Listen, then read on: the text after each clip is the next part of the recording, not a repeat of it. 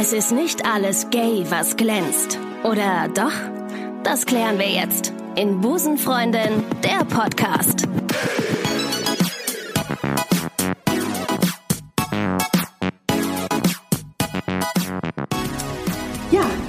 Damit sage ich herzlich willkommen zur 56. Episode inzwischen von Busenfreundin der Podcast. Mein Name ist Ricarda. Ich freue mich sehr, dass ihr wieder euren Weg in den Podcast gefunden habt zu Spotify, iTunes und Soundcloud. Ich würde sagen, heute ähm, wird einer der mh, interessantesten und lustigsten Vernehmungen aller Zeiten in diesem Podcast mit äh, LGBT-freundlicher Unterstützung von uns natürlich. Ich freue mich sehr auf die heutige Folge mit Jana, einer Polizistin hier aus Köln. Herzlich willkommen bei Busenfreundin der Podcast. Ja, danke für die Einladung. Wie alt bist du eigentlich? 28. 28 und Polizistin schon. Das geht so schnell. Also, Oh, ich würde jetzt sagen, ich bin schon einer der Älteren Ach so, tatsächlich. ja. Man kann ja direkt nach dem Abi dahin. ähm, äh, du bist in der Hundertschaft hier in äh, Köln und Genau. du hattest mich vor einiger Zeit mal angeschrieben, dass wir doch bitte mal ähm, schauen sollten, dass wir was zum Thema Berufe machen. Und dann haben wir äh, gesprochen und dann hattest du gesagt, ja, okay, gerne komme ich mal vorbei und erzähl was zum Thema Polizist, Polizei, Polizei, Polizeidasein. Ja. Äh, du bist, wann hast du, also nach, der, nach dem Abitur, ähm, bist du dann, äh, hast du dann die Ausbildung angefangen? genau. Also nicht ganz. Ja. Man braucht Moment. heutzutage, ja, früher war es so, als ich angefangen habe, was heißt früher, war auch erst vor fünf Jahren. Ne? Ich bin jetzt fünf Jahre dabei. Hm. Ah, okay. 2014 ähm, brauchte man entweder Fachabitur oder Abitur. Ja. Und ich habe einen kleinen Umweg gemacht. Ähm, Ich habe angefangen mit äh, der Realschule, dann ins Fachabitur gerutscht. Und nach dem Fachabi, genau, nach dem Ja. Fachabi war Polizei für mich noch gar nicht irgendwie greifbar, weil ich gar nicht aus Köln komme, sondern aus so einem kleinen Käffchen im Sauerland. Ah, Und wie da heißt ist- der das denn? Äh, Das heißt Lüdenscheid. Grüße nach Lüdenscheid. ja, genau. Und da war Polizei irgendwie noch gar nicht irgendwie auf meinem Radar. Und äh, deshalb bin ich in die Heilerziehungspflege gerutscht. Heilerziehungspflege. Genau. Was muss ich mir denn da genau drunter vorstellen? Was, ähm, ist das, hat das was mit älteren Menschen zu tun? Äh, jein. Also das, der Bereich ist eigentlich relativ vielfältig. Ähm, ich habe jetzt nicht mit älteren Menschen gearbeitet, sondern tatsächlich in einer äh, psychiatrischen äh, Anstalt angefangen zu arbeiten. Ah, das eröffnet ja fast eine komplett neue Episode nochmal. Mhm. Also es Ja. spezialisiert sich schon auf Menschen mit äh, psychischen Erkrankungen und äh, Menschen mit Behinderung oder Ah, okay. schwerst Mehrfachbehinderung. Okay. Genau, da habe ich erst in der Psychiatrie angefangen zu arbeiten, da habe ich auch meine Ausbildung gemacht. Ähm, und ähm, danach habe ich mit schwerst mehrfachbehinderten Menschen gearbeitet, in so In was? Schwerst mehrfachbehinderten Ach so, Menschen. mehrfach, Also quasi okay, ne, ja. geistige Behinderung Okay. und körperliche Behinderung. Okay. Mhm. Ne, Im Rollstuhl oder auch ohne Rollstuhl, ähm, mit den verschiedensten Behinderungsbildern. Und äh, ja, da habe ich dann in, in Wohnheim gearbeitet oder halt äh, in WGs. Das war ziemlich cool. Also richtig, wir haben auch Häuser quasi gebaut und neu eingerichtet. Und Wow. dann sind das nur so, ich sag mal, zehn Leute, die dann da einziehen können. Also richtig, richtig fortschrittlich auch. Das Und da war wart schon ihr immer cool. präsent oder hattet ihr, also wart ihr, war das euer, euer Arbeitsbereich, wo ihr auch immer wieder hingegangen seid oder war das Genau. nur ein Projekt? Nee, nee, das war dann mein Arbeitsbereich. Ach so, ne? Also okay. man kann, man ist bei einem bestimmten Träger und der hat dann verschiedene Häuser. Okay. Und der hat dann irgendwann gesagt, wir wollen weg von den Häusern, wo 300 Leute untergebracht sind. Ne? Das ist einfach, Das ist krass. das Stimmt. hat keine Zukunft. Ja. Ne? Das ist einfach menschenunwürdig, wie ich finde. Ja, und dann haben die gesagt, wir wollen WGs aufmachen für junge Menschen mit Behinderungen. Das ja. ist geil. Wir wollen die irgendwie fördern, ein bisschen eigenständiger zu sein. Genau, und hat dann jeder sein eigenes Zimmer. Es gab nur zwei Etagen und äh, eine Gemeinschaftsküche. Und da hast du gearbeitet. Genau, da habe ich dann irgendwann zum Schluss gearbeitet. Ähm, Und dann kam irgendwann der Turn zu, ich will eigentlich zur Polizei. Ja, genau. Also der war schon während meiner Ausbildung immer irgendwie begleitend, weil meine damalige Freundin bei der Polizei war. Und dadurch bin ich erst irgendwie so in Kontakt mit Polizisten gekommen. Und die waren alle so cool drauf und so, so ganz anders als die Leute in der Wie Heilerziehungspflege. denn? Wie denn? Boah, super schwer zu beschreiben. Also Heilerziehungspflege, sozialer Bereich, da hat man vielleicht so ein Bild vor Augen. Ne? Ja. Die Leute Mhm. aus dem sozialen Ja. Bereich, alle haben Dreadlocks, alle tragen Birkenstocks. Selbstgestrickter Babyhalterung vorne am, ja, vor der Brust. Genau, Mhm, das ja. natürlich auch. Ähm, wobei das war damals, ich sage immer damals, aber es ist verdammt lange her schon. Das ist einfach ja, neun, neun Jahre her. Das ist wirklich lang her. Da gab es, glaube ich, noch kein Internet. Ist das lange? Ja, Neuland.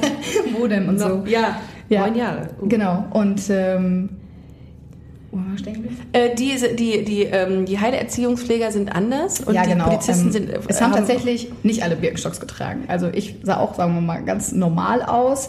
Aber du hast halt einfach Leute, die sind ja, viel, viel, viel gechillter, viel ruhiger. Ja, alles von den bisschen- Heilerziehungspfleger redest du gerade. Ja, genau, ja, ja. mhm, ja. Alles ein Ich bisschen. dachte schon, die Polizisten. Wow, okay. Ja. Ja, ja, die haben ein bisschen mehr Vorfuhr im Hintern. Ja. Ähm, ja, und das war einfach so, so ein eigenes Völkchen für Mhm. sich, sage ich mal. Ne? Die waren cool in ihrer Welt und alles ist so ein bisschen smoother, ne? Mhm. man kann ganz entspannt sein. Und das ist ja bei den Polizisten, wir müssen auf Zack sein, wir müssen ja immer da sein, immer präsent sein. Das ist dann schon eine ganz andere Nummer gewesen. Aber du musst prädestiniert sein für den Job als Polizistin, oder? Finde ich voll. Ja, du, du kannst halt nicht so, ein, äh, ähm, so eine lahme Krücke sein, Ja.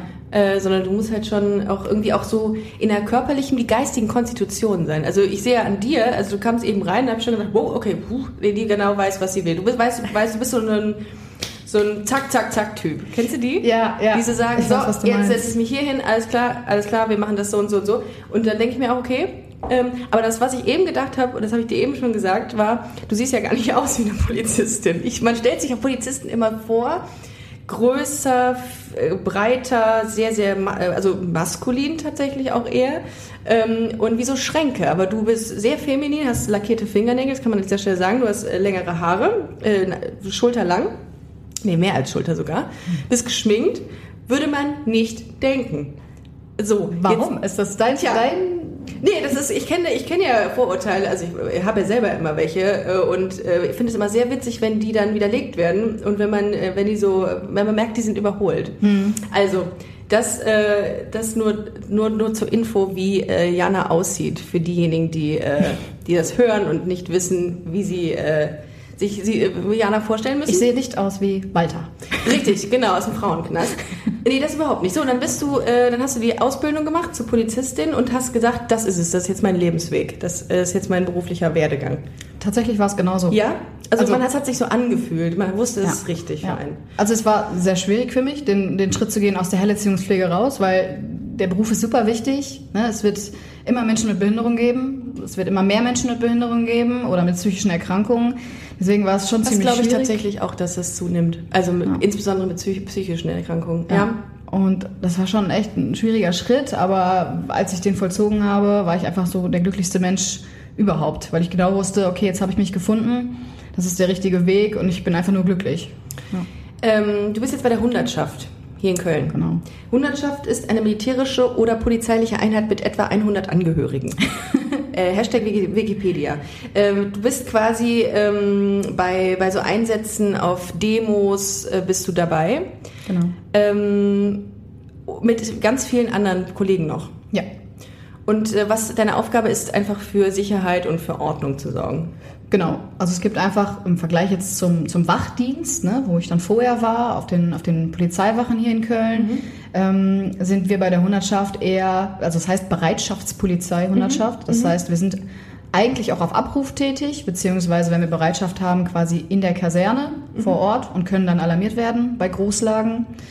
Ähm, oder, oder Bombenfunde zum Beispiel. Ne? Immer wenn es dann heißt, man braucht Mannstärke, man braucht viele Leute, äh, oder auf Demos sind auch viele Leute zugegen ne? und politische Meinungsgegner auseinanderhalten. Das sind so unsere Hauptaufgaben. Ich finde das so krass. Ich habe mich in meinen Recherchen, bevor wir uns getroffen haben, habe ich so überlegt, das sind ja, es gibt ja viele Berufe, die so eine große Wirkung auf die Gesellschaft haben. Ne? Politiker machen beispielsweise irgendwie Gesetze, Lehrer entscheiden über Bildungswege, Firmenbosse über Arbeitsplätze und ihr für die Sicherheit in der Gesellschaft. Das ist, ihr habt ja schon auch einen, einen, deutlichen Einfluss. Ähm, ist dir das so bewusst, dass du, äh, dass du so eine, dass so eine Wahrnehmung, eine Wahrnehmung entsteht, wenn du draußen auf der Straße bist, dass jeder irgendwie Respekt hat vor dir? Also das ist mir total bewusst. Ich Ja? finde es witzig, dass du es jetzt sagst, weil das ist so einer der Hauptaspekte, die diese Uniform mit sich bringt. Ich finde, also ich finde Uniform generell sehr geil. Ja. Ich würde mich nur deswegen für diesen Job entscheiden, dass ich denke, ich sehe den ganzen Tag Menschen in Uniform. Wow, geil. Äh, Du hast auch eine Uniform, ne? Ihr seid jetzt blau. Also äh, nach außen hin, Ja. ne? Okay. Äh, und dann, die ziehst du jeden Tag an. Immer die gleiche?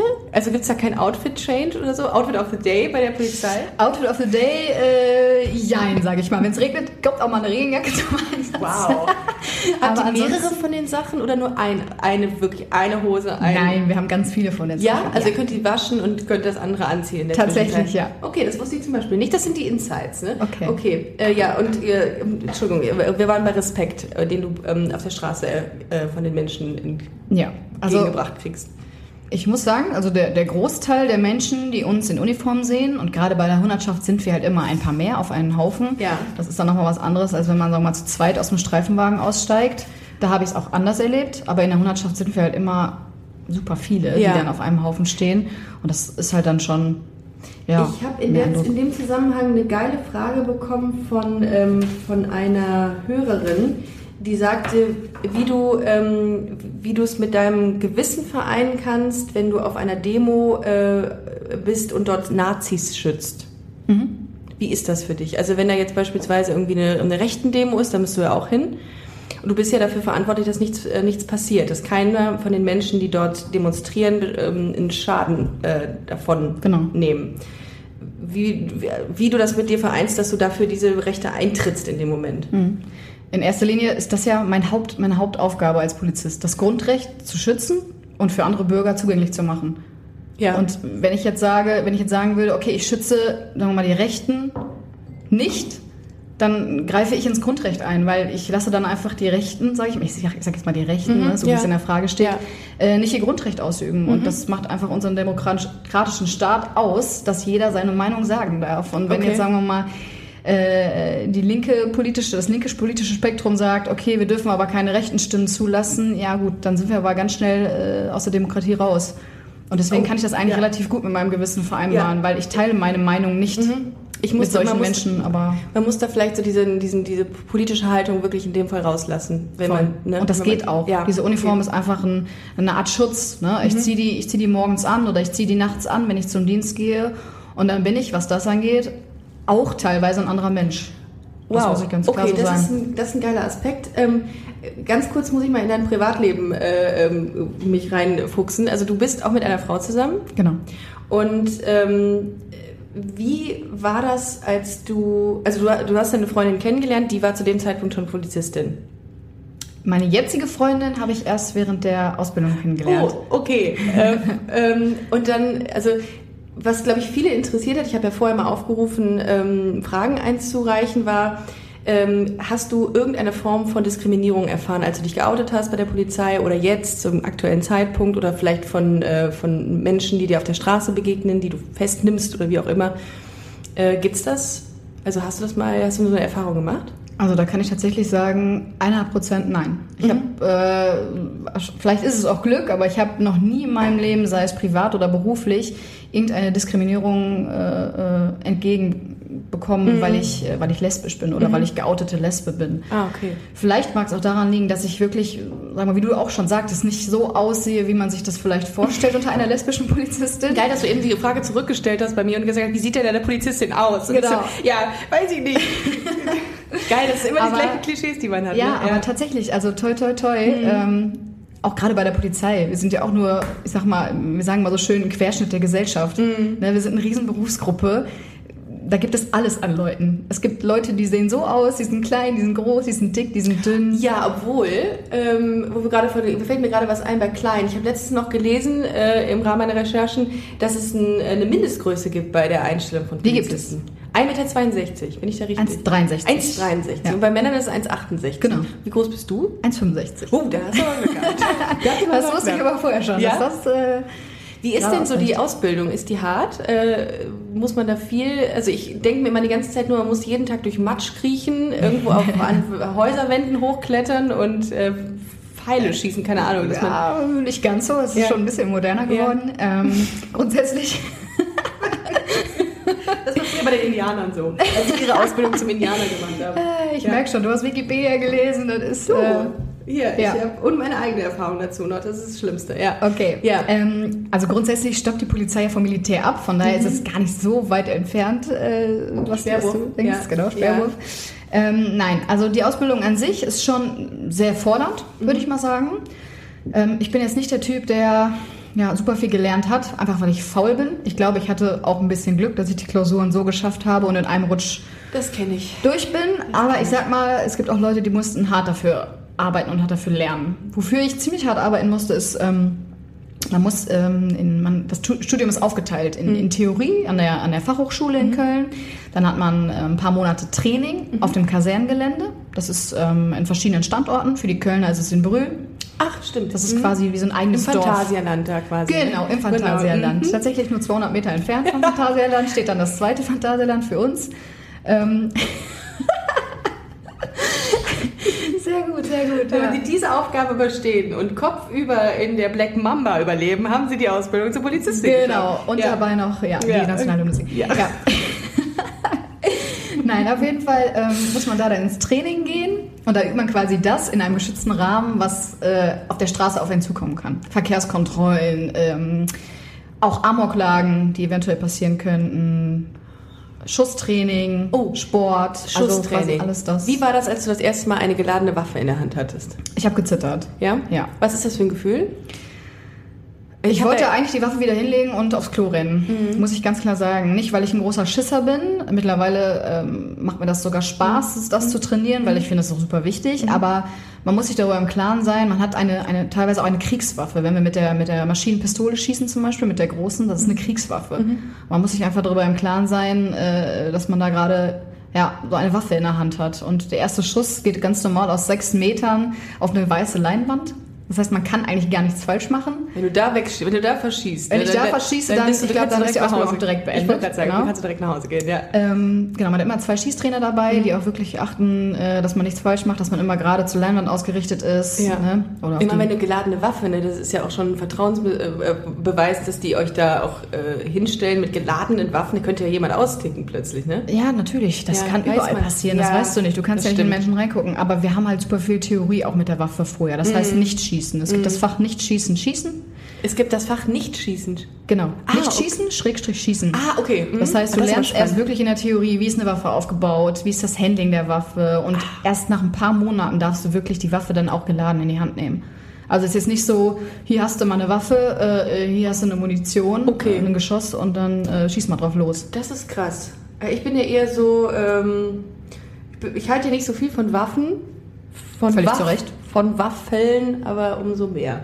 So, da, ähm, nee, finde ich gut, ähm, finde ich krass, also, dass man, dass man so ein, so, so ein intensives äh, Training kriegt von, ähm, mit den, mit den Pistolen, Pistolen und, wie heißt das noch, die andere sind Maschinengewehre. Maschinengewehre auch? Nee, nicht Maschinengewehre, Maschinenpistole. Maschinenpistole. Also es ist aber wahrscheinlich so, dass Ja. wie du es dir vorstellst, so sieht's auch aus. Hast du die mal gezückt? Musstest du die mal brauchen? Ja, ich habe sie tatsächlich noch nicht gebraucht, so. aber gezückt. Ah, okay. Genau. Ähm, ist das nicht so? Ich habe das mal von irgendeinem Gezogen, Kum Kumpel gehört. Das, äh, das ist, hat jetzt aber, glaube ich, nichts mit, äh, also ich weiß gar nicht, wie, wo, das, äh, wo das herkommt. Es hieß mal, wenn man eine Leiche, wenn man jemanden erschießt, nein, wenn man eine Leiche findet seitens der Polizei, kriegt man Geld dafür? Oder ist das ein Gerücht? Achso, ich glaube, ich weiß, was er meint. Ich also, weiß ist das auch ein Kollege oder was Nö, das war einfach ein Freund, der hat mal gesagt, nee, mein, äh, mein, mein Stiefbruder oder so ist bei der Polizei, der sagt immer, ja, ähm, es gibt da irgendwie, wenn man eine Leiche findet, gibt es da Geld für. Und ich dachte, never, das Nein, also ganz so ist es nicht. Never, das kann ich mir nicht vorstellen. Das sind so interner, glaube ich, die. Äh, Ja, also das ist, ich, total das, das kann ich dir sagen, das Ja. ist äh, ganz einfach. Und zwar haben wir leider, leider, ich sag mal, auch im Streifendienst, nicht in der Hundertschaft, aber im Streifendienst sehr viel mit äh, Leichnamen zu tun, weil einfach Leute sterben jeden Tag. Ja. Ne? Gerade ältere Leute sterben jeden Tag. Dann ruft jemand an, oh, hier liegt jemand, ist tot. Das Erste, was natürlich kommt, sind wir, die Polizei. Mhm. Ja. Ne? Weil man einfach nie weiß, warum ist derjenige jetzt gestorben. Es kann natürlich auch äh, ein Tatort in dem Sinne sein. Ne? Also kein, kein, kein äh, natürlicher Tod, Mhm. sagen wir dazu. Ähm, und wenn dann, sagen wir mal, äh, wir dahin kommen müssen und die Leiche, den Leichnam an sich anfassen müssen, sei es den Puls messen, ne, fühlen, Ja. lebt die Person noch Ja. oder ist sie sicher tot. Wenn wir wirklich in, in körperlichen Kontakt mit dem Leichnam treten müssen, dann gibt es eine sogenannte Aufwandsentschädigung. Wir müssen tatsächlich äh, die Leichen eigentlich nicht anfassen, Okay, weil gut. wenn wir dahin kommen, ist es meistens tatsächlich so das sichere Todeszeichen. Äh, Eieiei. Wird man irgendwann so ein bisschen abgestumpft in dem Beruf, dass man sagt, ach mal, ja, da schon wieder eine Leiche. Ja, mein Gott. Ich würde ja direkt, würde ich umfallen, wenn ich eine Leiche irgendwo sehen würde. Ja, ich habe Stumpft man? Ich habe tatsächlich ähm, mir vorher auch über ein paar Gedanken gemacht, ne, vor Ich unserem es, ja. Podcast. Du hast und, tatsächlich äh, auch zwei DIN A4 Seiten hast du, hast du dir zusammengeschrieben. und das ist noch wenig, weil wenn man überlegt, ich bin jetzt noch nicht so lange bei der Polizei, Ja, wie gesagt, ja. fünf Jahre mit der Ausbildung gerechnet oder mit dem Studium gerechnet, aber man erlebt einfach jeden Tag, also kein Tag ist wie der andere und du erlebst jeden Tag wirklich teilweise echt kranke Sachen. Ja, und das, glaube ich, Und ist das aber auch kann immer man das Geile an dem Beruf. Das ne? ist super geil. Ja. Das ist ganz anders als in der Heilerziehungspflege, Mhm, ne? muss man leider ich. sagen. Ich gucke gerade, wo ich das stehen hatte. Ich habe irgendwo. Ja, nee, das ist jetzt Zeit. Ich habe wahnsinnig viele ähm, andere Fragen noch bekommen von den Hörern. Ihr Lieben, Ja. während Jana gerade äh, nach einer äh, nach dem Absatz sucht, ähm, kann ich sagen, vielen Dank nochmal, dass ihr ähm, so viele Fragen eingereicht habt. Das ist echt cool, weil äh, die muss Jana, da muss Jana gleich noch durch. ähm, Ja, ich glaube, ich Zurück habe den zum Absatz, äh, auch gefunden. Ja. Und witzigerweise ähm, zum Thema Leichen. Ja, schön. an, ja. Ich finde, es ist auch ein schönes Thema für einen Samstagmorgen. Leichen. Nee, aber ähm, absolut, sehr interessant. Mein erster Tag, ähm, mein aller, allererster Dienst im Polizeileben als Kommissaranwärterin. Wow. Ja, ähm, fängt ähm, tatsächlich fast mit einer Leiche an. F äh, fast. Also es ist fast tot gewesen. Ähm, nee, die Leiche war tot. Ah, okay, gut. Die Leiche war eine Leiche. War eine Leiche. Äh, aber ich hatte vorher noch eine, also äh, es war ein Nachtdienst Ja. im, im Juli 2015, Ja. habe ich sogar aufgeschrieben. Es war ein Nachtdienst und es war mein aller, allererster Dienst und man hat dann immer einen Tutor an seiner Seite. Also jemanden, der einen, einen betreut ne, in, in der Ausbildung, äh, ein erfahrener Kollege, auf den man sich echt 100% verlassen kann. Das Glück hatte ich Gott sei Dank. Und noch einen anderen Streifenpartner. Man fährt dann einmal zu dritt raus und ähm, ja, mein erster ich sag mal, Einsatz war eine Verkehrskontrolle. Das war, weil jemand nachts ohne Licht, glaube ich, gefahren ist. Wir wollten den anhalten und sagen, hören Sie mal, wir fahren ohne Licht, ne? ist ein bisschen schwierig nachts auf der Hauptstraße. Ich habe natürlich kein Wort rausgebracht. Mein Tutor musste einspringen. Das war so der erste Kontakt. Ja, und der zweite Einsatz war halt direkt ähm, P-Tür, nennt sich das. Das kam von der Feuerwehr Ja. quasi. P-Tür bedeutet Person hinter Tür. Oh. Das bedeutet für uns, entweder die Person hinter der Tür lebt noch oder ist schon abgelebt. Okay. Also es gibt den Einsatz Leiche direkt, also das ist Einsatzstichwort Leiche, dann weiß man, okay, da ist ein Leichnam gefunden worden. Oder es gibt P-Tür, da weiß man noch nicht. Geil, das ist so ein geiler Infotainment-Podcast heute. Ja, Da weiß man halt noch nicht, Wow. ist der Mensch jetzt, also ist die Person der Tür tot oder ist ein älterer Mensch, der hingefallen ist und noch an der Tür irgendwie klopft und auf sich aufmerksam macht. Ja. Aber der kommt halt von der Feuerwehr, der Einsatz, weil die halt vor Ort sind versuchen, die Tür aufzukriegen. Wir müssen dann natürlich dazukommen. Alleine schon, wenn die Tür kaputt gemacht wird von der Feuerwehr oder Beschädigungen, sind wir halt auch mit im Boot. mit, ne? so einem, mit so einem Eisenflock müsst ihr die aufbrechen. Ne? Auch das ist äh, ein bisschen moderner geworden. Ja, okay. Äh, Es gibt, Wo bin ich eigentlich? In welchem Jahrhundert? die Feuerwehr hat äh, ziemlich cooles Equipment, ähm, Okay. um solche Türen aufzumachen. Okay, also wir schön. sind ja, Ja. mhm. auch wesentlich fitter als wir. Ja, und dann ähm, war die Feuerwehr bereits an der Tür zugange und mein Tutor sagte zu mir, Jana, ähm, es könnte jetzt sein, dass du deine erste Leiche hast, ähm, wenn es dabei nicht gut geht oder wenn du irgendwie merken solltest, dir wird schwindelig, sag Bescheid, ne, dann bringt der Kollege dich nach unten wieder zum Streifenwagen oder du wartest einfach im Haus. Da ist man doch aber auch raus, wenn man, da, wenn man nicht fähig ist oder wenn man, wenn man da direkt zusammenklappt bei sowas, oder? Ja, aber das passiert leider Ja? sehr, sehr vielen. Also ich Okay. habe das in der Ausbildung erlebt, dass, dass der erste Leichnam ist wirklich, das ist eine Hausnummer. Also Okay. für manche mehr, für manche Jetzt weniger. bin, jetzt bin ich gespannt. Also wir kommen in, in das Treppenhaus und es riecht nach Biomüll. Erstmal. Da standen auch so Mülltonnen unten im Flur und das, es riecht einfach nach Biomüll. Und für mich war das nichts Besonderes, weil da standen Mülltonnen. Und mein Tutor roch diesen Geruch und guckte mich an und sagte, okay Anna, es ist eine Leiche, ne? du kannst dich schon mal drauf einstellen. So riechen Leichen? Ja, Huh. also die haben einen ganz, ganz eigenen Geruch, Okay. wenn sie schon was länger Okay, das war das erste Mal, dass du es gerochen hast. Genau, da das ist du ein ganz markanter, ist. süßlicher Geruch, den man... ja, Ja. ich, hab, äh, ich Okay. vergleiche ihn seit dem Einsatz mit Biomülltonnen. Okay, okay. Genau, Mhm. und ähm, ja, der süßliche Geruch war dann im ganzen Treppenhaus schon und da wurde mir halt total anders schon, total schwummerig, aber ich habe gesagt, komm, du gibst jetzt hier nicht weg wie so eine Pussy, du ziehst das jetzt durch, ne? Ja, und dann sind wir in die Wohnung rein mit der Feuerwehr und dann, äh, ja, lag dann halt auch die ältere Dame. Äh, Wie lange schon tot? Kann man das feststellen? Dann? Äh, ja, sichtlich länger tot. Sichtlich länger. Sichtlich länger Ja, tot. hell im Gesicht. Also ist man dann weiß oder ist man, welche Farbe nimmt man Genau, dann? es kommt drauf an, wie viele Stunden, Ach so, Tage, okay. Wochen man Mhm. liegt. Also irgendwann sagt das Blut halt ab. Das ist Ja. schon nach zwei, drei Stunden. Das sind Mhm. diese toten Flecken, das sagt das Blut ab. Mhm. Und die Frau lag halt schon ein bisschen was länger da, weil halt schon, sagen wir mal, die ersten Verwesungsanzeichen da waren. Gut. Ja. Also nicht gut, aber. Nee, Verstehe. nicht gut, aber Wie war leider. das für dich? Äh, Was geht in einem vor? Also das war tatsächlich, ja, da bin ich an meine Grenze gegangen. Mhm. Einfach der Anblick, weil Mhm. es einfach total unwirklich ist. Ja. Du stellst dir zwar immer vor, du siehst auch einen Tatort im Fernsehen oder so, Klar. du stellst dir tote Menschen, du siehst tote Menschen, du stellst dir vor, wie es wäre. Es ist nicht so. Aha. Es ist komplett Der Mensch anders. sieht anders aus, du, du fühlst dich anders, äh, du kannst nicht glauben, dass dieser Mensch gerade wirklich tot ist. Der muss sich doch gleich wieder bewegen. Wieso, wieso liegt er da, wie er da liegt? Das ist total unmöglich. Also ich finde, diese Konfrontation mit dem Tod bei uns im Beruf ist schon ziemlich krass, weil man halt viel damit konfrontiert wird. Ähm, und auf das Thema zurückzukommen, Abstumpfung. Ja. Ja, irgendwann stumpft man ab. Ja. Also es hört so, sich so negativ an, aber man muss es. Man, also irgendwann wird es halt Alltag, weil Leicheneinsätze, sage ich jetzt einfach mal so salopp, sind Alltag für, für den Streifendienst. Uh, ja, Ja. okay. Das wäre auch jetzt, äh, ähm, das wäre jetzt auch der äh, Augenblick, wo meine nächste Frage drauf passen würde.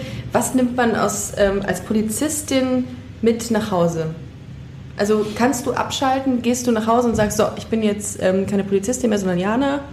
Also bisher Polizistin und Jana, aber jetzt lasse ich mal die, die ähm, Uniform und mein Polizistendasein komplett äh, raus. Oder ist es so, du bist irgendwie immer gefühlt im Einsatz? Also auch bei Freunden, Bekannten wirst du da gefragt? Ja, also bedingt dadurch, dass man bei der Polizei ja quasi kein Einzelkämpfer ist und das auch nicht kann, sondern du musst einfach ein Teamplayer sein, sonst, sonst hast du da einfach nichts verloren in dem Beruf, hat man natürlich auch viele Freunde bei der Polizei.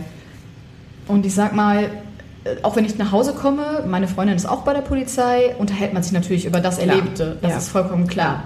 Ähm, aber man muss halt auch versuchen, und es ist auch gut so, dass man Freunde hat, die nicht bei der Polizei sind, dass man ein bisschen davon loskommt. Gerade privat spricht man auch super viel mit Kollegen, äh, mal, wenn man sich auf ein Bierchen trifft, auch immer noch über den Dienst, weil es einfach eine Riesensache ist, die einen verbindet. Also es ist wirklich kein Beruf, es ist eine Berufung. So abgedroschen Ja, das auch das- klingen nee, mag. das glaube ich. Wir erleben so viel Ja. zusammen und das eigentlich Ja. meistens im Team, dass das gar nicht geht, dass man das nicht mit nach Hause nimmt. Ich wollte gerade sagen, du kannst jetzt auch nicht um 17 Uhr den Stift fallen lassen und sagen, so, kein Genau. Bock mehr, sondern du bist ja irgendwie da noch viel emotionaler drin und tiefer drin Total. als jeder andere, der einen ganz klassischen Schreibtischjob nicht ausübt. vergleichbar mit irgendwas. Nee, das also ich ich kann auch. ja sagen, als Heilerziehungspflegerin vorher war es, war es wirklich nicht so. Ja. Da kann ich einen Cut machen. Ne? Ja. Ich sage, ich gebe die Leute jetzt in, in, in die Betreuung weiter ab und klar, wenn es irgendwie nicht gut geht, nehme ich das vielleicht auch mal nach Hause Mhm. emotional oder man hat einen Bewohner, den man mehr oder weniger mag. Aber es ist nie vergleichbar mit dem, was ich jetzt mache Ja. oder erlebe. Ähm, als Polizistin darfst du ja etwas machen, was alle anderen in ihren Berufen nicht dürfen. Im Zweifelsfall Gewalt ausüben, um die Sicherheit wiederherzustellen. Was, was ist das, was macht das mit einem, dass man weiß, äh, dass man dieses Recht dazu hätte? Ich finde, das ist wieder eine Sache, wo wir vom Anfang gesprochen haben, von der Sache vom Respekt. Also man muss doch wirklich auch, nicht die Leute müssen auch Respekt vor uns haben, sondern wir müssen auch Respekt vor dieser Uniform haben, finde ich. Oh, das ist, das ist sehr, sehr cool. Ja, also das ist wirklich so. Ich, Ja. das, das mag vielleicht abgedroschen klingen, aber ich finde, man sollte diesen Respekt vor dieser Uniform nie verlieren, weil hat man sie an, ist man, wie ich schon sagte, teilweise ein anderer Mensch. Du hast andere Befugnisse.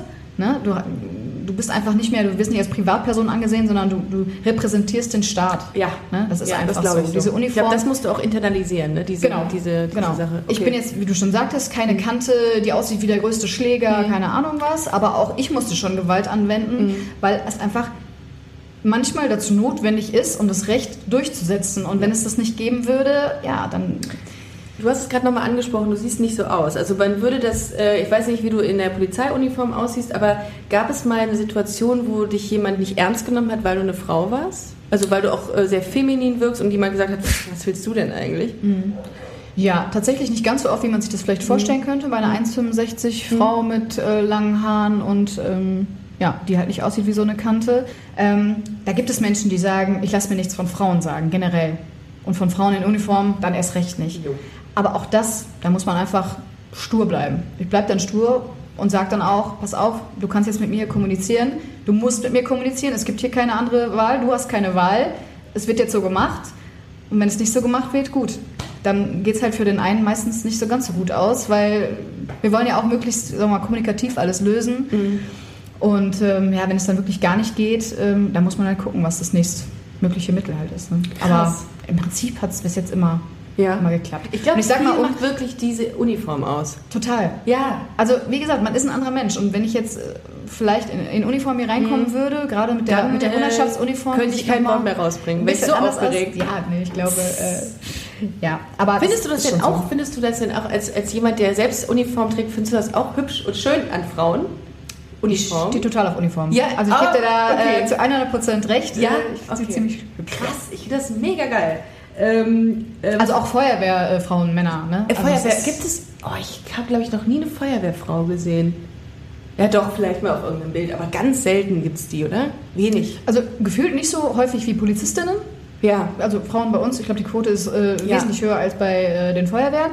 Aber bedingt dadurch, dass ich ja öfter Feuerwehrleute sehe, Ja. ähm, sehe ich natürlich auch Feuerwehrfrauen. Aber Ähm, nicht so viele, ja. Apropos äh, wenig, wie ist das, wie ist, hoch ist die Quote an ähm, homosexuellen Frauen bei der Polizei? Weil kannst du das ungefähr sagen? Gibt es viele bei euch auf der Wache? Sagt man so, ne? Bei euch auf der Wache? Ja, also ja, Wache kannst du Ja, nicht sagen, Wache? ob ich jetzt auf der Kaserne bin, in der Kaserne bin oder äh, auf der Wache. Also von den Frauen so, was würdest du sagen, wie prozentual, wie viel sind stehen da Frauen? Boah, ich glaube, in Prozent kann ich es dir irgendwie so gar nicht sagen, aber es sind schon viele. Ja? Weil das ist ja ein Klischee, ne? Dass Polizistinnen oft Busenfreundinnen sind. Ja. Fro Busenfreundin und Helferin. Also ich würde jetzt quasi. sagen, die Prozentzahl ist nicht so hoch wie ähm, beim Fußball. Also Ja. sagen wir mal, lesbische Das, Fußballerin. ja fast, das grenzt ja an die 100 Prozent. Hast du mal Fußball gespielt? Ja, ich habe auch Fußball gespielt, ja. Also das mit dem Fußball, das ist echt, da, da komme ich einfach nicht drüber hinweg. Okay. Mhm. Ähm, ja, also so viele sind es bei weitem nicht, aber äh, ja doch, also wir sind schon, schon einige. Schon viele. Ich habe auch mal eine Erfahrung mit der Polizei gemacht. Ähm, ich bin mal, während äh, ich in Würzburg gewohnt habe als, ähm, als Studentin, bin ich mal alkoholisiert Fahrrad gefahren. Wusste nicht, dass man bis zu einem Pegel von 1,6 Promille äh, Fahrrad fahren darf und ab 1,6 Promille meinen Führerschein abgenommen kriegt. Die Freundin, die mit mir gefahren ist, die hatte, glaube ich, fünf Weinintus. Ich hatte drei oder vier. Sie hatte 1,7 Promille und ich 1,6. Ich hatte richtig Glück. Äh, wurde angehalten, musste pusten und dann hat sie gesagt, ja, okay, nee, ist okay noch. Bei ihr 1,7, Lappen weg, über 1000 Euro bezahlt an, und noch äh, eine MPU, heißt das, glaube ich, ne? Ja. Wahnsinn. Und dann äh, wirklich nur mit wirklich so einem marginalen Unterschied. Wir haben beide, haben wir echt Schiss gekriegt. Also gerade weil wir dachten, unser Gut zu Recht. Ich sag mal, weg. 1,6 Promille ist natürlich aber auch schon eine Hausnummer. Das ist eine Hausnummer und zwar Bayern. Das ist noch viel schlimmer. Okay, ja, gut, ich kenne die. Regeln jetzt in Bayern nicht, aber ich sage mal 1,6 auf, einem- auf einem Fahrzeug und das, ein Fahrrad ist ein Fahrzeug, Ja, schon. da habe ich gelernt. Da habe ich gesagt, wirklich nur noch laufen. Zu den, äh, natürlich, was, soll- was soll ich auch anderes jetzt sagen in diesem Moment, diesem Moment. Immer nur mit 1,8 Promille Fahrrad fahren.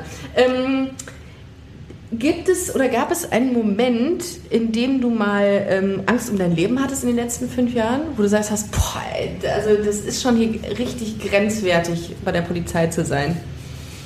Also Angst um mein Leben? Nein. Nicht. Also Angst um mein Leben tatsächlich noch nie. Mhm. Weil du einfach echt. Zum einen bin ich bewaffnet, ne? kann dann natürlich, das ist jetzt kein Ausschließungsgrund, aber Ja. man fühlt sich natürlich schon sicherer. Sicherer. Und ich bin nie alleine. Also ich habe wirklich immer.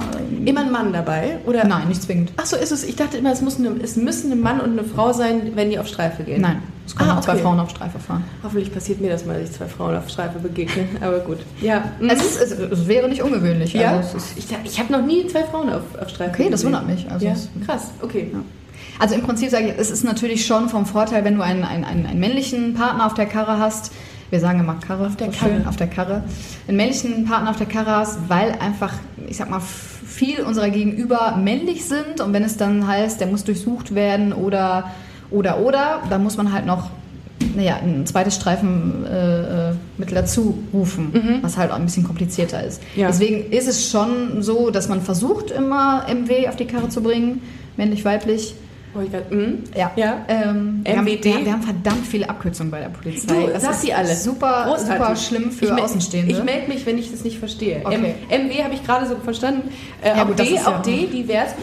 Das, was ihr im Hintergrund gerade kurz hört, ist Balu, der kleine ähm, Pflegehund, den ich heute habe. Der äh, hat kurz Durst gehabt und musste uns jetzt mal ähm, ähm, äh, demonstrieren, wie sich das anhört. Also nicht wundern.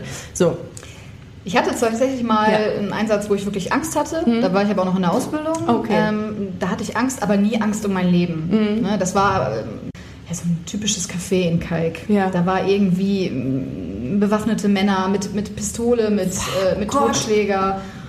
Und es war eine Hundeführerin mit einem Hundeführer und der Hund von denen wurde halt äh, mit einem Messer traktiert. Ja, und dann haben die halt die Waffe gezogen Ey. und der eine Täter hatte halt auch noch die Waffe auf die Kollegen. Und es war halt kurz vor einem Schusswechsel und wir waren halt als Erste nach denen vor Ort, sind mit gezogener Schusswaffe halt in diese, in diese und Bar das rein. während deiner Ausbildung. und das wegen meiner Ausbildung, ja. Aber wann hat sie diesen Ruf denn abgesondert, abgesendet? Ich meine, wann kann die das denn machen? Hat die das während dieser, in dieser Situation? Während der Situation. Hat sie dringende Unterstützung ja, genau. gesagt? Du hast ja das Funkgerät quasi am Mann und dann kannst du quasi ja, da reinbrüllen. Sie hat da reingebrüllt. Ja. Gott, ist das krass. Also das war so der, der Moment, der mir eigentlich äh, ja, immer im Kopf bleiben wird. Ja. Auch weil er während meiner Ausbildung halt war. Ne? Ich wusste ja noch gar nichts. Ne? Ich war super grün hinter den Ohren. Wusste nur, dass diese zwei Wörter wirklich bedeuten, wenn das gerufen wird, fährt halt ganz Köln, egal wo du gerade bist, dahin. ja, da ist man wirklich dann konditioniert drauf, auf, Ja, dieses, total. auf, auf diese Aussage. Kommen wir doch mal ganz kurz zu einer äh, zu, einem, äh, zu Hörerfragen. Ich habe so viele, dass wir das ein bisschen aufteilen müssen. Ich würde sagen, ich stelle dir, du kannst versuchen, die relativ kurz zu beantworten, weil wir so viele haben. Okay. Äh, Hörer, eine Hörerin äh, hat gefragt, warum seht ihr immer so heiß aus? Gut, das liegt halt in der Natur des Polizisten. Ne? Ja, absolut, vielen Dank. Äh, eine Hörerfrage war, kann man offen mit Sexualität in diesem Beruf umgehen?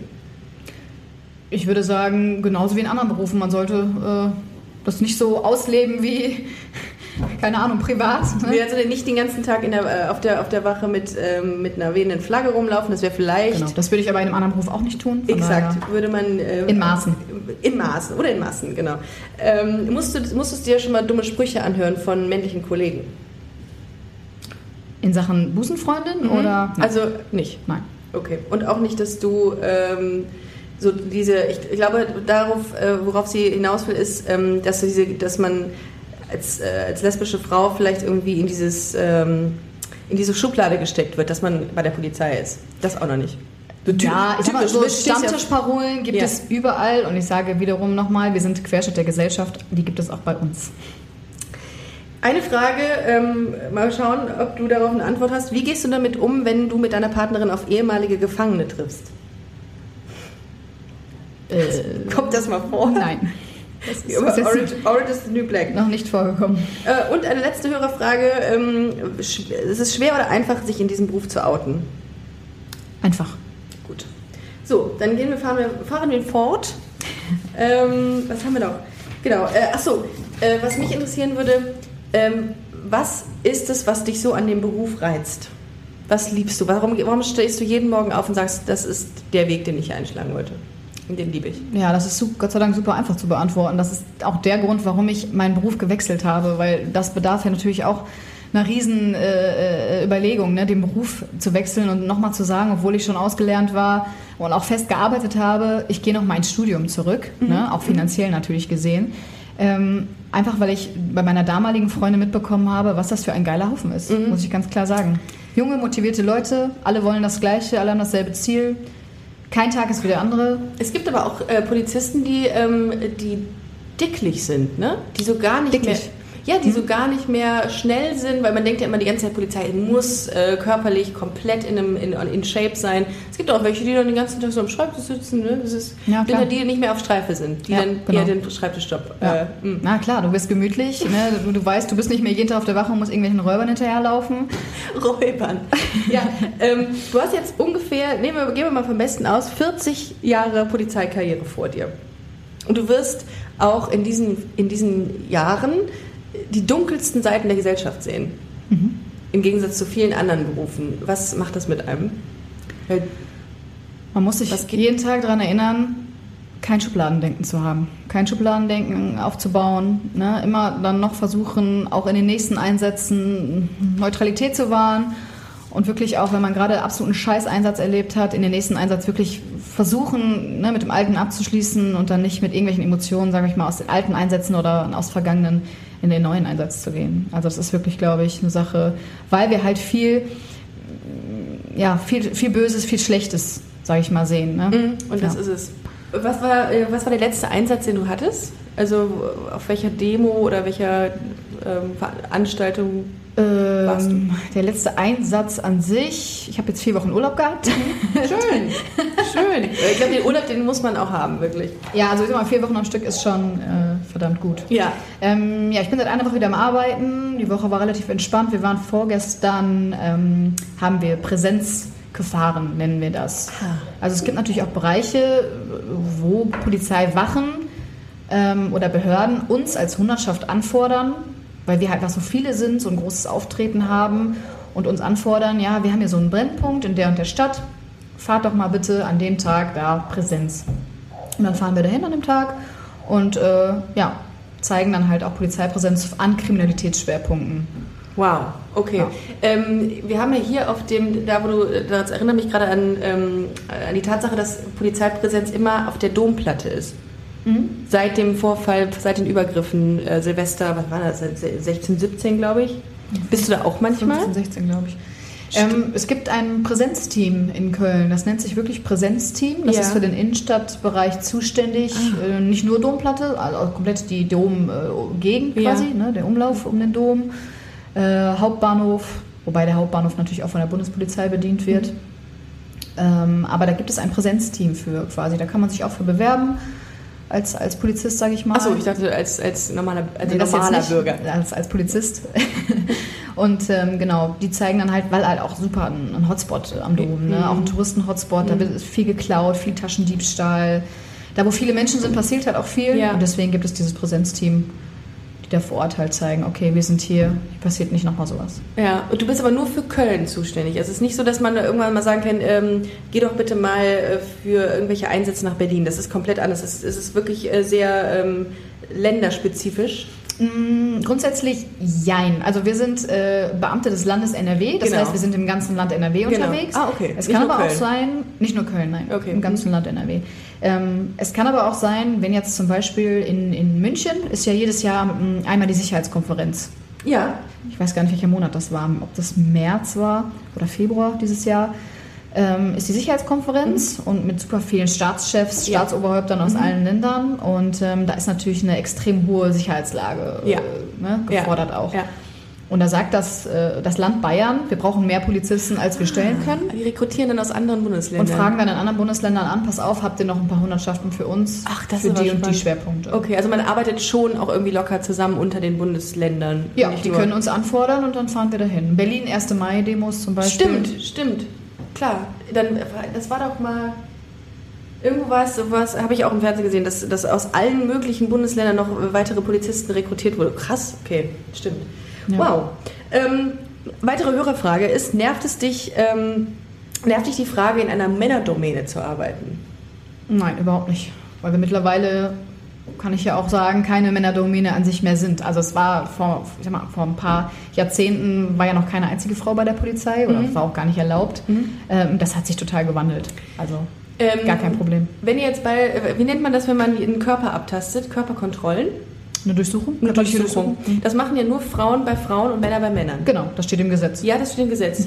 Äh, die Frage kam auf, ob das bei dir, ob das, mir ist das fast ein bisschen unangenehm zu fragen, ob das bei einem was auslöst, der auch auf Frauen steht. Dass ich andere Frauen durchsuche.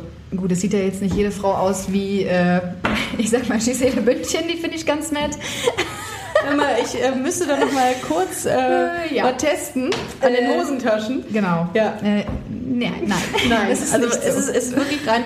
Das ist eine neutrale Sache. Ähm, diese Frage ist damit beantwortet. Absolut. Ähm, äh, wird man als Frau weniger respektiert als äh, Mann? Äh, war eine Frage. Ähm, ach so, hier eine weitere Frage war homosexuelle Männer bei der Polizei. Ob es die gibt? Ob es die gibt, beziehungsweise ob es die im Vergleich weniger gibt als homosexuelle Frauen. Also ich kenne homosexuelle Kollegen, also männliche Kollegen. Aber die sind auch geoutet. Ja? Ja, das ist auch gar kein Problem. Oh.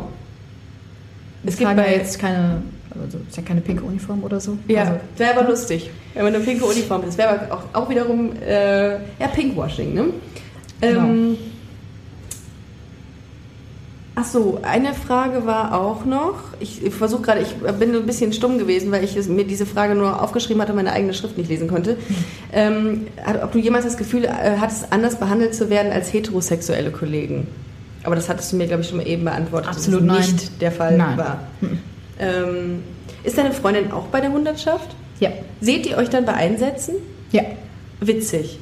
Vergleicht man dann auch untereinander am Frühstückstisch, dass du sagst, sorry, also ich habe meine Waffe mindestens dreimal gezückt. So nach dem Motto, also bettelt man sich dann auch? Also es gibt natürlich, sagen wir mal, coolere Standorte in solchen Großeinsätzen und nicht so coole Standorte. Und wenn sie Ah. jetzt, sage ich mal, ähm, acht Stunden an irgendeiner Absperrung an einem Gitter stehen musste und ich acht Stunden, weiß ich nicht, mitten in der Menge, in der tobenden Menge stand. Und äh, ja, dann ist das natürlich schon witzig, dem anderen auch mal zu sagen, ja, tut mir leid, Schatz, ähm, ich habe heute ein bisschen mehr erlebt, aber das, das ist absolut spaßig. Also das ist jetzt nicht, dass man sich da irgendwie bettelt und sagt, ich habe heute mehr erlebt als du oder wir machen ja auch nicht nur die gleichen Einsätze. Gibt es so eine ähm, bestimmte Einsatzsituation, die du ähm, häufig in den letzten fünf Jahren erlebt hast eigentlich?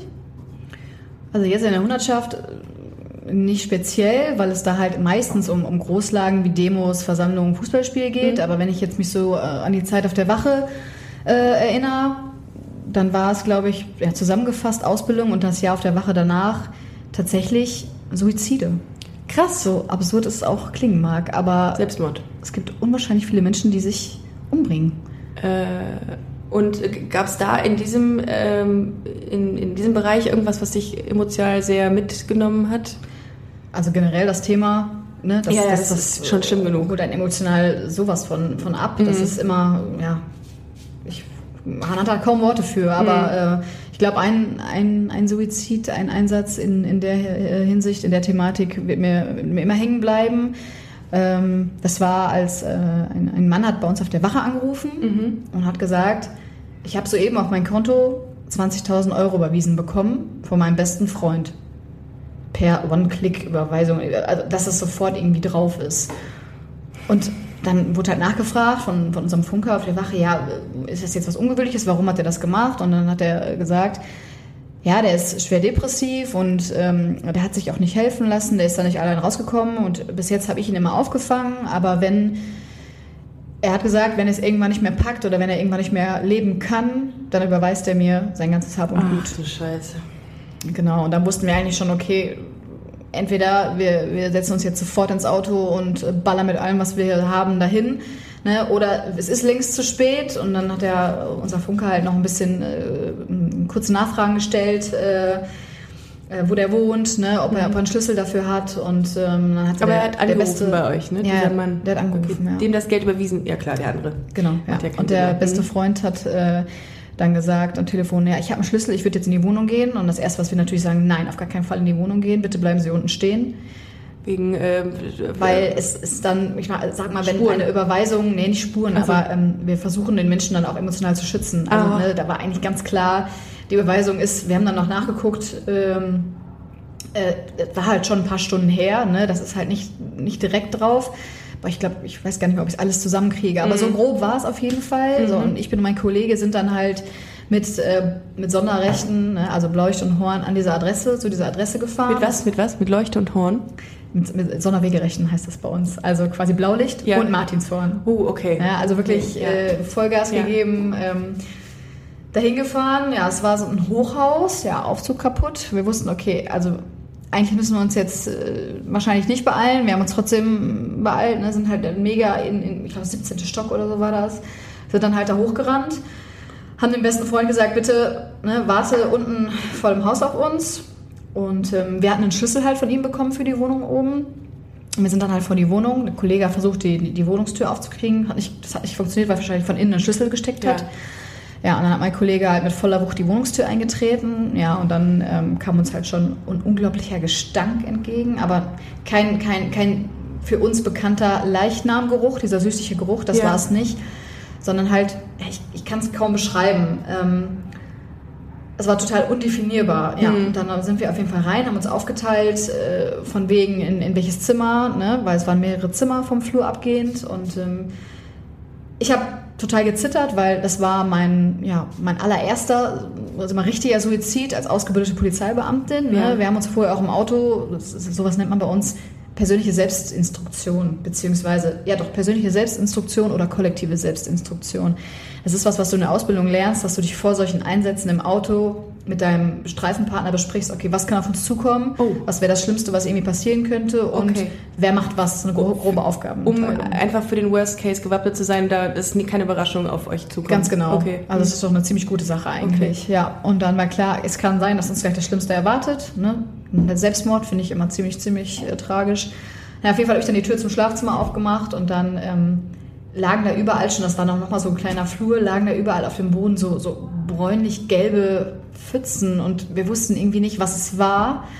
Es hat bestialisch gestunken. Überall lagen Tablettenpackungen, Medikamentenpackungen, Spritzen. Alles lag in der Wohnung verteilt. Ja, letztendlich lag der ja, beste Freund halt von ihm ähm, aus allen Körperöffnungen irgendwie leider ja, verstorben dann hinterm Bett. Was? Hinterm Bett? Ja, also unterm Bett ist Unterm dann Bett. runtergefallen. Was hat er getan? Also was, wie hat er sich das Leben genommen? Der hat quasi alles das, was er an Medikamenten, Spritzen im Haus hatte, zu so einem Cocktail gemörsert. Also man hat das da alles gesehen auch und hat das dann in der Spritze mit Wasser aufgezogen und sich das dann injiziert.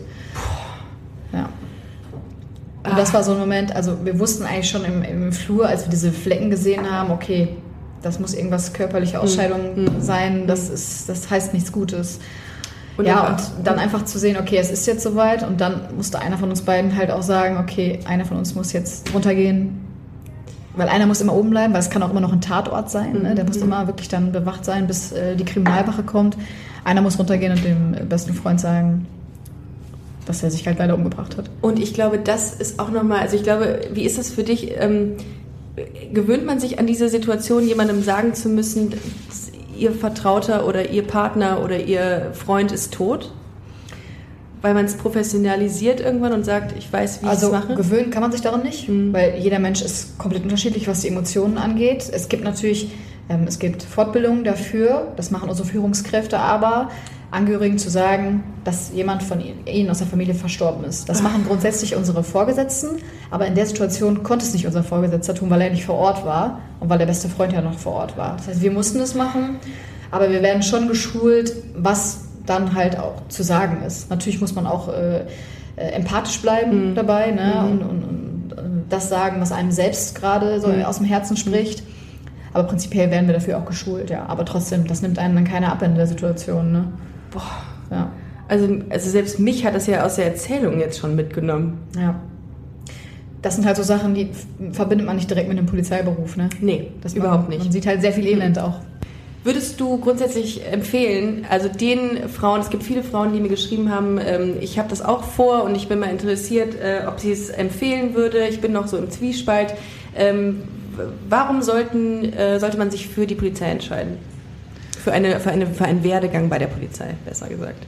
Ja, viele Aspekte hatte ich ja schon gesagt. Ne? Absoluter, absoluter Teamplayer-Beruf. Also wenn man Bock hat, im Team zu arbeiten, verrückte Nudeln um sich zu haben, äh, Leute, auf die man sich verlassen kann, äh, dann ist das absolut der, der beste Beruf. Ich kann mir keinen besseren Beruf vorstellen. Ja? Also ja, du kommst, du bekommst vernünftiges Gehalt, du, kommst, äh, du bekommst dein Gehalt immer pünktlich vom Land NRW. Ne? Du hast einen sicheren Beruf. Du bist, wenn du die Probezeit geschafft hast, Beamter auf Lebenszeit. Das heißt, ne, wenn du dir keine Straftaten zu Schulden kommen lässt oder äh, Disziplinarverfahren, ähm, dann hast du wirklich einen sicheren Beruf bis zur Pension. Wie, ähm, wie, welche Aufstiegsmöglichkeiten haben man denn? Was wäre jetzt theoretisch die nächste Stufe nach deiner äh, aktuellen Position? Also ich bin jetzt Polizeikommissarin, PKin. Ähm, dann kommt Polizeioberkommissarin und Polizeihauptkommissarin. Das ist so der ganz normale äh, Werdegang, nachdem man befördert wird. Das dauert natürlich immer ein paar Jahre. Ne? Man bekommt Beurteilung von Achso, seinem das Chef. passiert automatisch nach ein paar Jahren. Also Es kann jetzt nicht sein, ja, dass nicht ganz automatisch. Also ich Okay. wenn du dich nicht ganz blöd anstellst, dann passiert es automatisch, ne, weil du ja dann auch deine Bewertungen bekommst. Die bekommst du alle zwei Jahre, glaube ich, ist das. Das ist Okay. ein sehr kompliziertes Ja. System, deswegen. Ähm, genau, bekommst die Bewertung von deinem Chef oder Beurteilung von deiner Chefin, Chef. Und dann wirst du irgendwann befördert, genau. Und man hat aber bei der Polizei halt super viele Möglichkeiten in andere Berufsfelder, sag ich mal, wie Reiterstaffel, Hubschrauberstaffel, Hundestaffel. Also es gibt so viele Felder, in denen man ja, sich finden kann. Okay. Hundertschaft ist jetzt auch keine Pflicht, ne? Ja. da wo ich jetzt drin bin. Also grundsätzlich sagt man das schon. Nach einem Jahr Wache muss man da zwei Jahre hin oder drei. Ach so. Aber mittlerweile gibt es so viele Leute, die ja freiwillig hinwollen, dass der Bedarf halt gedeckt ist. Und man könnte auch sagen, ich bleibe auf der Wache. Äh, und was reizt dich daran, äh, bei der Hundertschaft zu sein? Äh, ich habe äh, die zwei Jahre gewählt, ähm, weil es einfach, man kann es nicht vergleichen mit der Arbeit auf der Wache. Ja. Ne, Wie gesagt, du arbeitest immer mit viel mehr Leuten Okay. auf Riesenveranstaltungen, bei Fußballspielen im Stadion, ne, mit, mit super vielen Störern, sagen wir dazu auch. Ne? Also mit, äh, mit Menschenmassen, die man so halt auf der Wache gar nicht hat. Wir nennen das. BAO-Arbeit, besondere Aufbauorganisation nennt man das. Das sind diese Rieseneinsätze. Die hat man kaum auf der Wache, sondern Ja. die hat man nur, wenn man in die Hundertschaft geht. Oh. Ja. Äh, Genau. wie, wie oft hast du mit Besoffenen eigentlich zu tun? Oft. Oft, ne? Verdammt Was oft. machst denn du eigentlich, wenn da so ein riesengroßer, besoffener Bär irgendwie äh, randaliert? Ah, grundsätzlich hat es ja auch Vorteile, eine Frau zu sein. Also eine, gerade eine Frau zu sein, die dann vielleicht, äh, sage ich mal, äh, sich auch ausdrücken kann oder Ja. äh, nicht gerade äh, ein kleines Mäuschen ist, die dann auch den Mund aufmachen kann.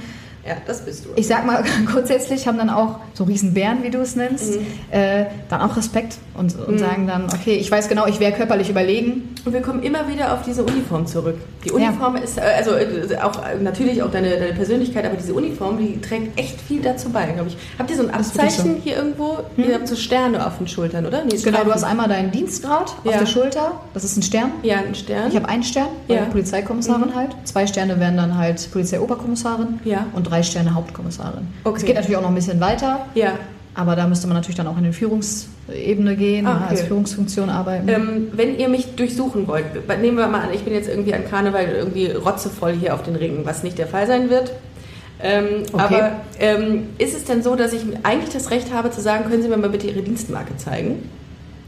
Dienstmarke, wir Oder- haben, wir haben, wir haben einen Ja. Dienstausweis. Ah, Dienstausweis. Und es ist dein gutes Recht Ja. zu sagen, auch wenn ich natürlich eine Uniform Ja. anhabe und als Polizist klar zu erkennen bin, kannst du zu mir sagen, äh, kann ich bitte Ihren Ausweis sehen? Okay. Den haben wir immer dabei. Ja, habt ihr immer dabei? Nee, gut, ich, ich weiß ja nicht, was ich für Rechte gegenüber der Polizei habe, aber ich habe eigentlich relativ selten Kontakt mit euch, leider. Weil ich finde es irgendwie mega spannend, auch mal, also was heißt leider, aber also es ist gut, aber ich finde es irgendwie mega spannend, mal dazu, äh, darüber ähm, sowas zu erfahren, auch diese, diese Hintergründe zu, zu so Sachen.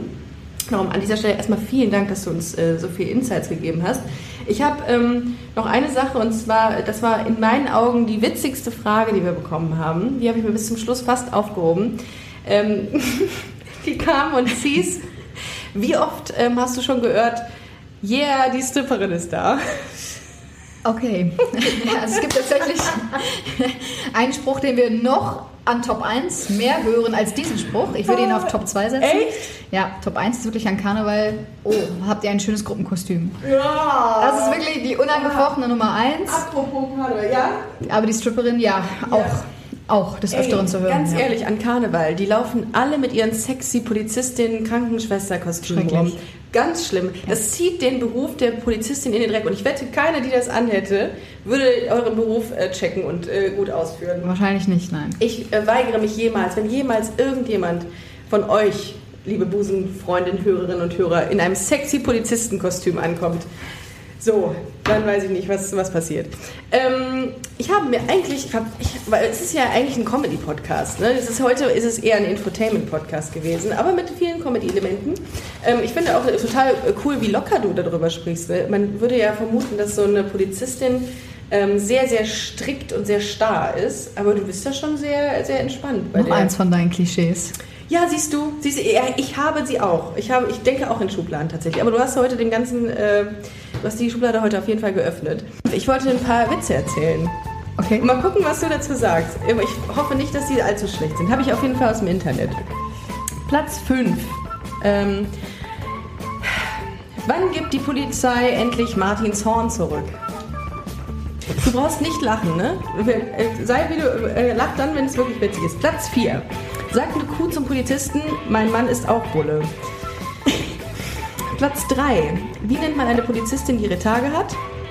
Red Bull. Den fand ich gut. Platz 2 auf der Polizisten-Witzeskala. Was ist der kleinste Bauernhof der Welt? Ein Polizeiauto. Vorne sitzen die Bullen und hinten die armen Schweine. Ah. Das ist alt. Das ist erst alt? Mhm, Ach, das ist super alt. Okay, und jetzt Platz 1 in meinen Augen. Mami, Mami, darf ich noch etwas mit Opa schaukeln?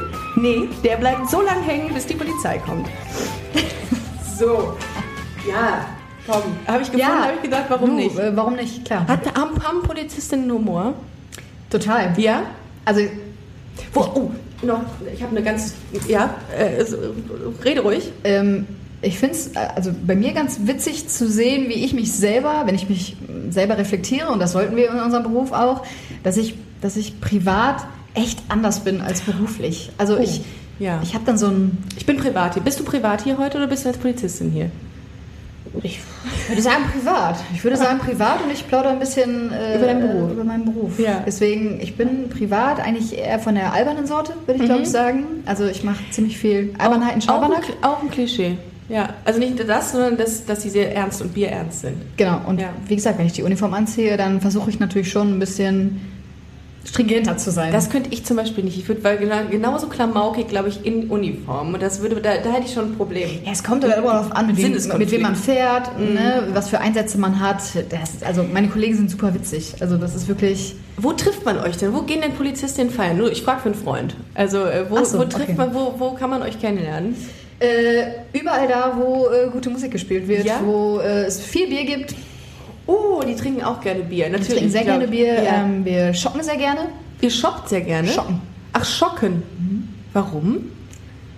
Ich weiß gar nicht warum. Wie, wie, Also, womit? Wie, womit? Womit schockt ihr?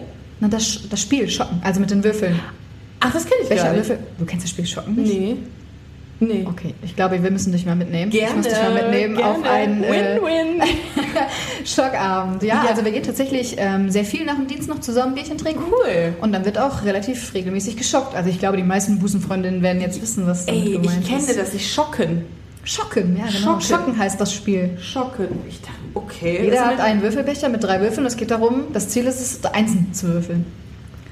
Und das macht Ein Spaß. sehr lustiges, trinkfreudiges Ja? Spiel. Oh, okay. Also das ist ja schon mal... Gut, wir treffen uns demnächst mal zum Schocken. Ich werde Sehr gerne. berichten, liebe Busenfreundinnen und Busenfreunde. Hast du noch etwas, was du loswerden möchtest? Spontan nichts. Hat mir sehr gut gefallen bei dir. Sehr Vielen gerne, Dank mir auch. Ich glaube, das ist die, äh, ähm, das ist die Episode mit dem größten Infotainment, äh, Infoanteil ähm, bisher. Sehr, sehr geil. Ich habe mich, äh, ich fühle mich wirklich bereichert und ähm, danke dir sehr, dass du heute im Podcast warst. Sehr gerne. Ihr Lieben, äh, schaut auf jeden Fall mal bei äh, uns bei Instagram vorbei, busenfreundin-podcast oder www.busen-freundin.de. Denkt an Merch. Ähm, eine kleine Sache habe ich noch an euch. Äh, ich habe letztens bei den Kollegen des Podcastes äh, Normale Möwe an dieser Stelle einen kleinen Shoutout an die Jungs, einer meiner Lieblingspodcasts, gesehen, dass, oder gehört in dem Fall besser, ähm, dass sie einen, äh, sich von der Community, von ihrer Hörerschaft, einen kleinen Jingle haben produzieren lassen. Das ähm, würde ich auch mal gerne hier versuchen. Und zwar haben wir die Rubrik Spontan Gay antwortet. Und falls jemand von euch ähm, äh, Komponist ist oder äh, musikaffin, dann schickt uns doch gerne mal einen kurzen Jingle von, ich sage mal, fünf Sekunden. Dann können wir den das nächste Mal ähm, einbringen. Äh, genau. Jana, vielen Dank, dass du hier warst. Wir wünschen euch ein schönes Wochenende, einen schönen Sonntag und äh, ich würde sagen, wir hören uns. Ne? Ciao, ciao. Tschüss.